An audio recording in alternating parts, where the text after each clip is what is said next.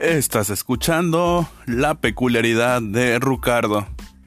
El día de hoy seguimos con las noticias del coronavirus, se siguen cancelando eventos, sigue habiendo más gente en línea. Nosotros insistimos, ¿cuál es nosotros? Y nada más soy yo.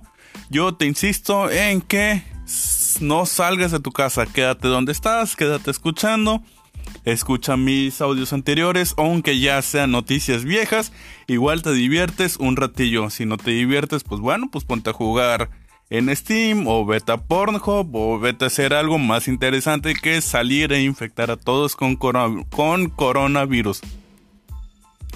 Hoy la primera noticia dice críticas y burlas por la falta de medidas en México por coronavirus. No lo digo yo, lo dice Internet y hay que creer lo que dice Internet. Por ejemplo, el New York Times calificó la estrategia como extremadamente mesurada. Algunos críticos han acusado al gobierno de haber actuado demasiado lento, con lo cual habría puesto en grave peligro a la población. The Washington Post recuperó imágenes de la gira del presidente por Guerrero, en las que saluda de mano y besa a varias personas, lo que contrasta con las medidas de sana distancia impulsadas por la Secretaría de Veracruz. Según Bloomberg, el presidente de México no dejará de abrazar a sus simpatizantes en medio de una pandemia que se acelera. La agencia alemana Deutsche cuestionó las medidas en México en contraste con las giras de AMLO y haber permitido el concierto de fin de semana.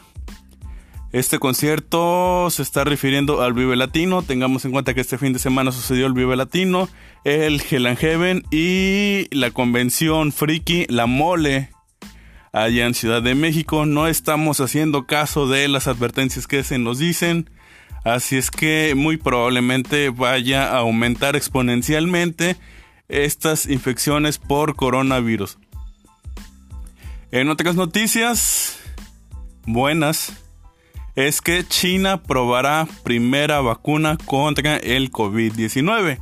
El Ministerio de la Defensa china anunció este martes que recibieron la aprobación del gobierno para iniciar las primerititas pruebas de la vacuna contra el COVID-19.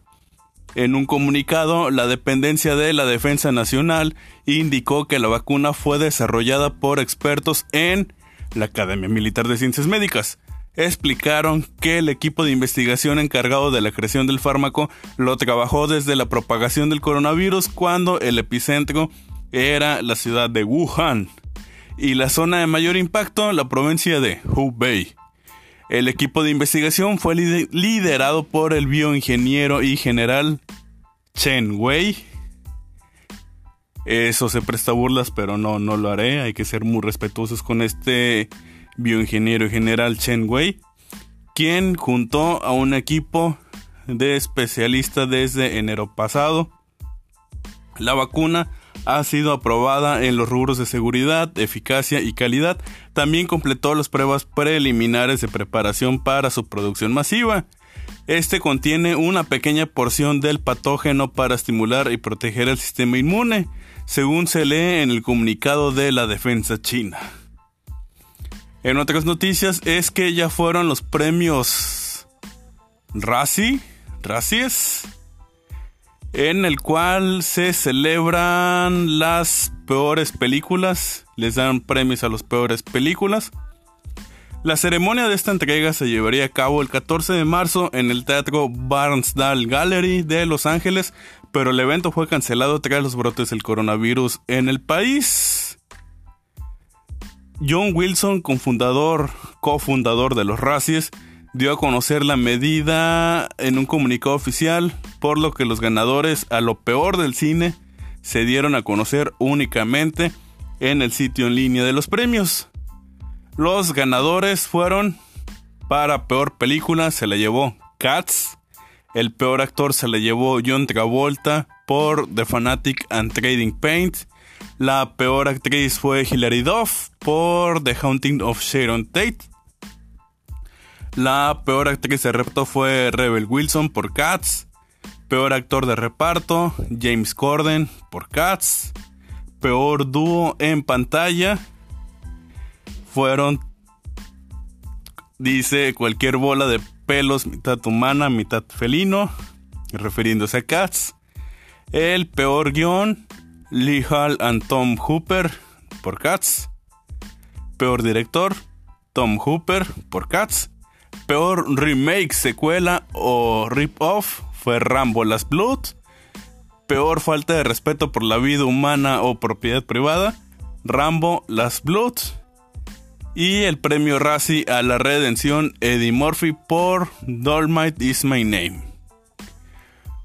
Como una última noticia, es que en medio de la contingencia por el coronavirus, la plataforma de videojuegos Steam rompe un nuevo récord de usuarios. Por a las 8 de la mañana del domingo 15 de marzo, se registraron un total de 20.313.476 usuarios. Qué larga cantidad. Repito, 20.313.476 usuarios están conectados a esa hora, según la Steam Database. Y a casi un día después de, de este récord, la cifra disminuyó, tomando en cuenta que ya no fue el fin de semana. Pero esto no quiere decir que la cifra de usuarios sea baja. Al contrario, está muy bien, pues oscilan entre los 13 y los 19 millones simultáneos.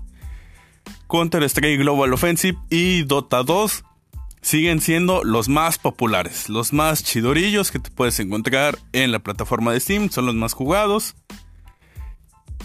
Y en el caso del primero, casi supera de nueva cuenta la marca del millón de jugadores simultáneos.